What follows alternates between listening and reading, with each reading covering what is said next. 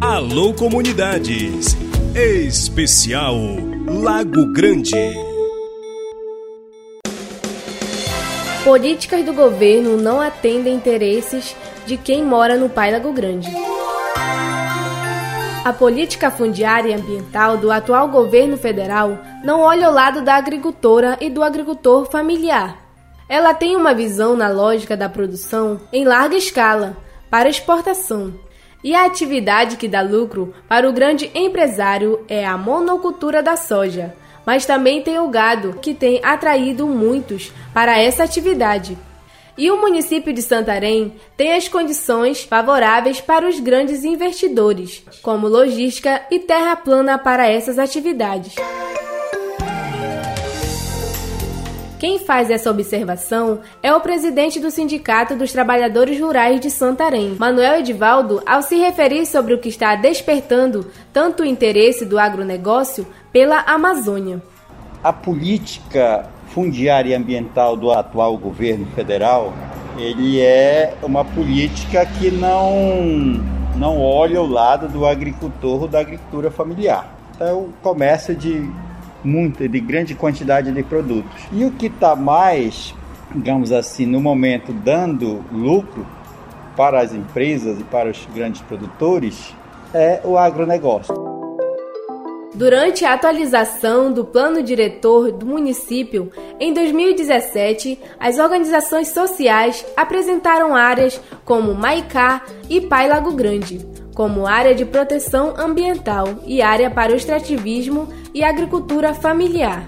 Mas, segundo Manuel Edivaldo, na aprovação, os empresários conseguiram reverter o que estava quase definido em favor do Maicá e Lago Grande. Quando foi na conferência da aprovação, passou dessa forma, né? Então, todos os, os, os espaços territoriais com uma destinação. E lá mesmo, nesse momento, eles disseram que lá eles perdiam, mas na Câmara eles não iam perder, eles iam reverter esse quadro. Foi o que aconteceu. Então, colocaram o Porto do Maicá, aliás, a região do Maicá como uma área portuária e o Parago Grande como uma área propícia para o agronegócio, ou seja, para a monocultura, para o cultivo dessa monocultura. O presidente do STTR de Santarém analisa que o mercado internacional da soja só compra o grão que seja produzido em área legalizada. Daí a pressão do agronegócio para o que o Pai Lago Grande deixa de ser a área coletiva e passe a ser individual. O detalhe é que na área coletiva, quem está ali não tem o título definitivo da terra, mas um contrato de uso. Isso faz toda a diferença nesse jogo de interesses do grande capital.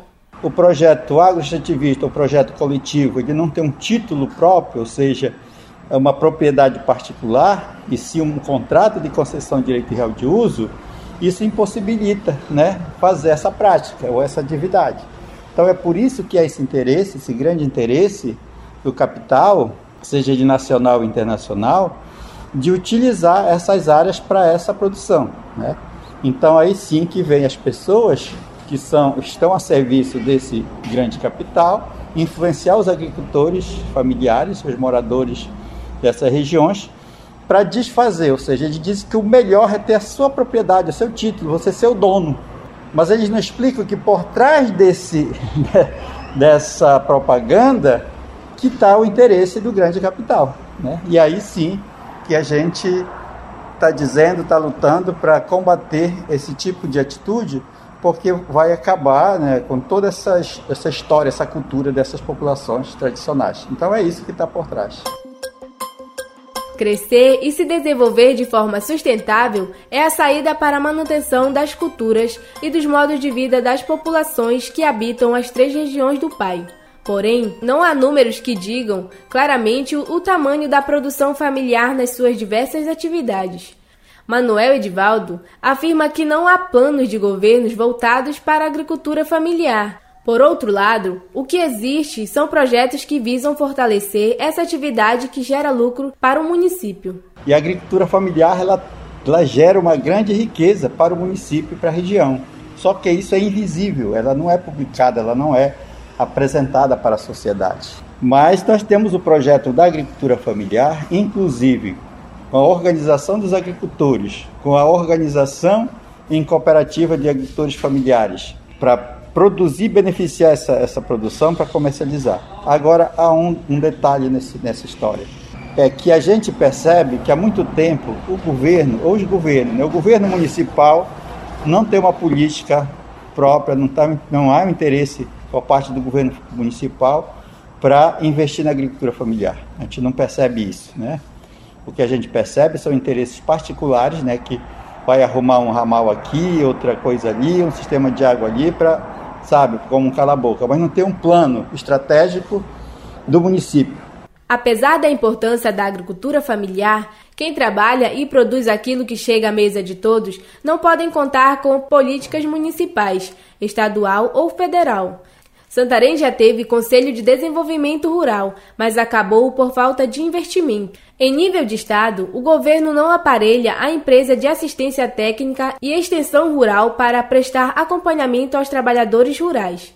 Já em âmbito federal, o ministério que dava suporte ao INCRA para investir na agricultura familiar foi praticamente extinto. Manuel Edivaldo acredita que os governos não invertem de propósito para enfraquecer quem produz. Por aí você tira a conclusão de que os governos não investem na agricultura familiar, apesar de ter o potencial. Mas nós, como movimento, estamos trabalhando né, junto aos nossos parceiros e buscando alternativa para fortalecer e fomentar a agricultura familiar. Mas assim, a gente percebe que é proposital, é assim, tipo, sucatear os órgãos né, que deveriam dar o, o, o suporte técnico, o apoio né, como o crédito, também financiamento através dos bancos, e é dificultar para que os agricultores não tenham esse acesso. A reportagem que você acompanhou é uma produção do Grupo de Trabalho Lago Grande, em parceria com a Alô Comunidade.